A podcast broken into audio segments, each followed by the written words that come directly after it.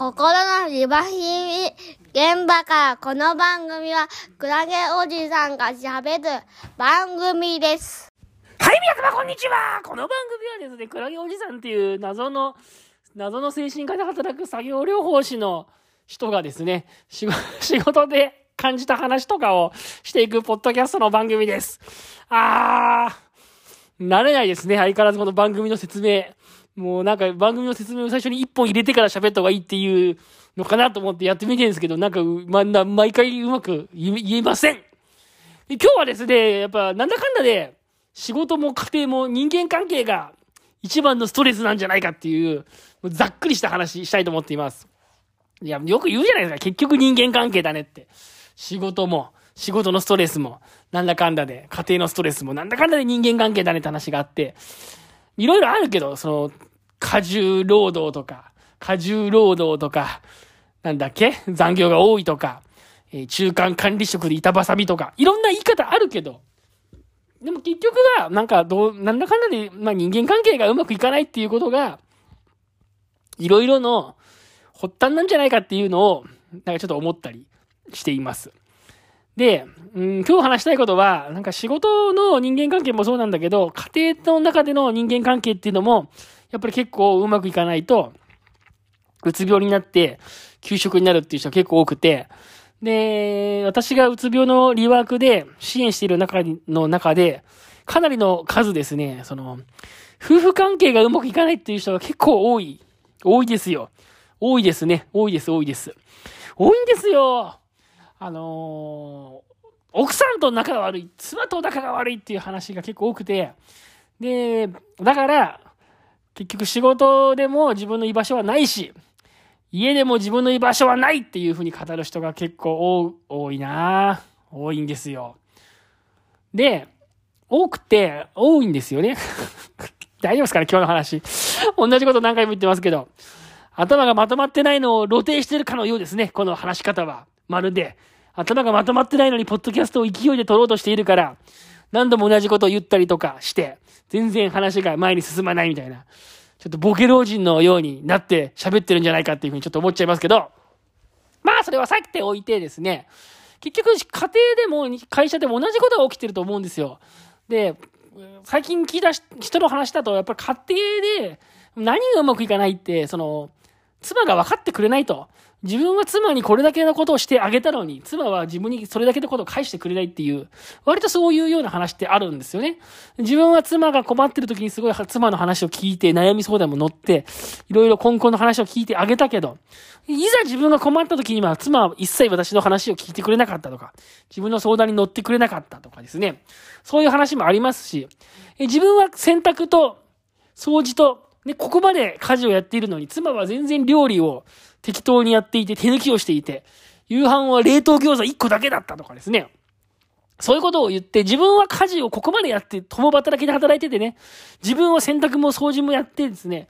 毎日ここまでお風呂掃除までやって、換気扇だって毎日磨いて、毎日床にクイックルワイパーをかけているのにもかかわらずですね、妻はですね、家に帰って料理が担当のはずなのに、冷凍餃子1個で済ませて、それでそんな日が何日もあったとか、例えばですよ、そういうような、ちょっとした、ちょっとしたこう、ちょっとしたことから始まるんですよ。夫婦関係の溝っていうものが。で、まあ、それはね、きっと夫側の話だけ今聞いて、言ってるけど、もう妻側には妻側に多分言い分もあるだろうしね、あのーあるわけですよ。で、そもそも家事なんていうものはですね、どっちがどれだけ大変なのかなんてことは、ね、どっちの負担がどれだけ大きいかなんてことはやっぱ、まあなかなかそれ数値化、数値化できるものでもないじゃないですか。ね。だから夫も夫で結構自分はやったはずなのに、どうも妻の家事のやり分が少ないんじゃないかとか、結構そういう話題ってのは割とあるんですよ。で、これって同じことが実は職場でも結構そういう人って怒ってたりとかしてですよ。自分はこれだけ仕事においてやっているのにもかかわらず、あの、上司はやれやれというだけで全然仕事していないじゃないかとか、定時で帰って、えー、仕事だと称してゴルフとかして遊んでやがると。何なんだとかっていう話とかでも結構あるんですよ、そういう話はね。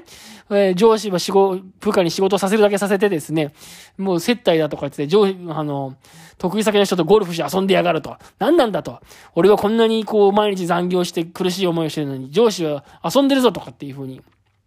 その、仕事の量が不均衡なんじゃないかっていうことで、こう、不満を言うとか。で、その不満が溜まってストレスになって、まあ上司と揉めたりとかですね。上司と、上司に直接文句は言えないんだけども、自分の中にどんどん怒りを溜め込んで、そしてストレスになってしまうとかね。やっぱそういう例が結構あるんですよ。で、これは結局家の中でも、仕事の中でも結局同じようなことが実は起こり得てるんじゃないのかななんていうふうに思うんですよね。要は、どっちがどれだけ楽してんのかとか、どっちがどれだけしんどい思いをしてるのかっていう、そのお互いの、なんていうの、大変さっていうのを、やっぱり分かり合えないっていうか、なんかそういうところに、端を発しているような気がしていてですね、結局こう、お互いの話し合いと歩み寄りがうまくいかないから、こういう問題になるんじゃないのかななんていうふうにね、思うわけですよ。心の庭見現場から。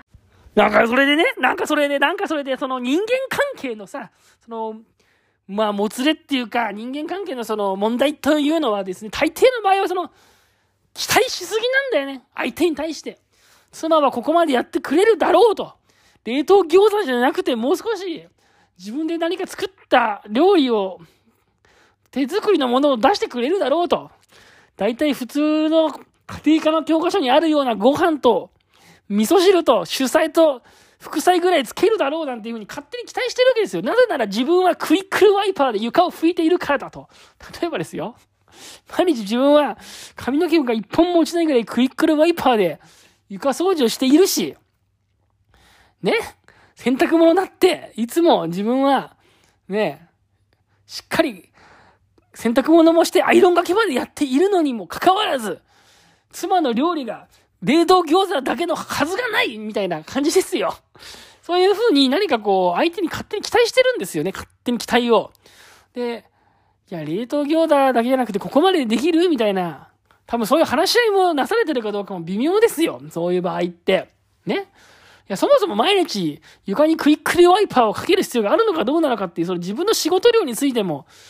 えー、妻と実はうまく分かり合えてなかったりするわけですよ。相談もできてなかったりするわけですよ。服だってそもそもアイロンがけを全てしなきゃいけなかったのかどうなのかだって、もしかしたらよくわからないのかもしれない。だからその家事の分担だって自分がこれだけ今大変で、こんだけやんなきゃいけないと思っているんだけど、妻はまずどこまでや、や、求めているのか、自分は本当にこんなにしなきゃいけないのか、もうちょっと手は抜けないのか、ね逆に妻が、毎日冷凍餃子ぐらいしか料理出せない理由は一体何なのか他にももしかしたら実は大変で見えない家事があるんじゃないのかって。やっぱそうやってお互いに何、家事の中で何を、何の仕事を抱えていて、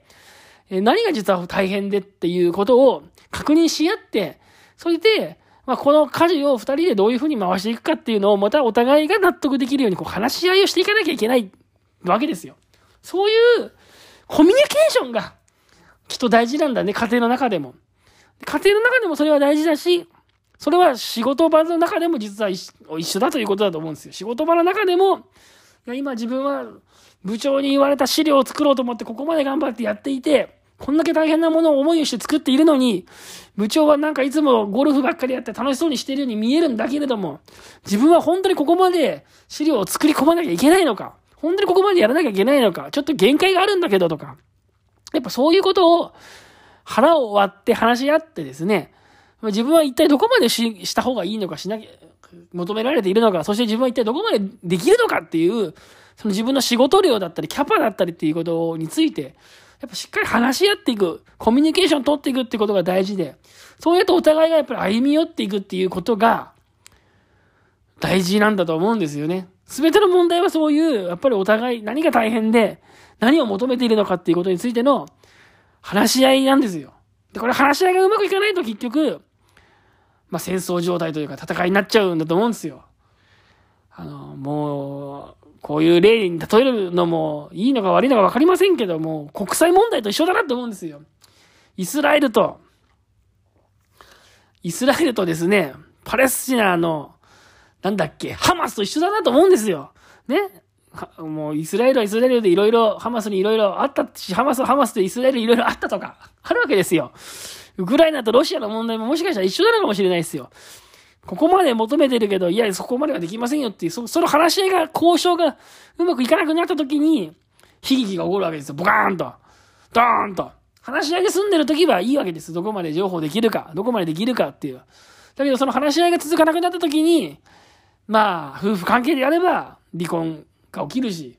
会社であれば、なんでしょうね、どちらかが大体潰れちゃうんですよ。どちらかが潰れてし、給食だとかってことになっちゃいますし、給食ね、まあ、会食だったらいいですけどね。もうもういいよ、こんな会社辞めてやるって辞めるんだったらいいですけど、大体の場合は給食とかになっちゃう。私がリワークで接してる人は、上司と話し合いがうまくいかなくて給食とかになっちゃうし、国際問題だったら、まあ、戦争が起きたりテロが起きたりしちゃうということなんじゃないかと思っていてですね、やっぱり、コミュニケーションが大事なんじゃないかなっていう、コミュニケーションが大事なんじゃないかなっていう、すごいこう、最終的にこう安直な、安直な結論に落ち着く、この話。ま、コミュニケーションが大事なんじゃないかな、なんていうふうに言っちゃうと、なんか随分もう、いろいろ喋ったけど、なんか、なんか安直な、収まりがいいところで話を収めたけど感じがして、なんかあんまり内容がないなと思っちゃうんですけど、やっぱりそういうね、お互いの話し合い、歩み、歩み寄り、そういう話し合いが、家庭でも、職場でも、まあ、どこでも大事なんじゃないのかな、なんてことを思っております。心の2倍現場から。はい、というわけで、この放送はこの辺で終わりにしたいと思います。この番組はね、平日の朝のね、5時にね、いつも配信しているね、ポッドキャストの番組です。まあ、いつもって言ったけど、別にあの、毎日、毎日ってわけじゃないです。だいたい平日、朝何回か、週3回から4回ぐらいのペースでやっているポッドキャストの番組です。あの、また番組の感想を一応求めてますんで、感想言いたい方はぜひ、ポッドキャ、ポッド、ポッドキャストの ポッドキャストがうまく言えない。ポッドキャストの概要欄にリンクみたいなのが貼ってあるんで、そこからピッてやって、ピッてやって、ピッピッて、ぜひ感想をま、お待ちしておりますんで、よろしくお願いいたします。それでは今日もありがとうございました。感想はたます感想ね。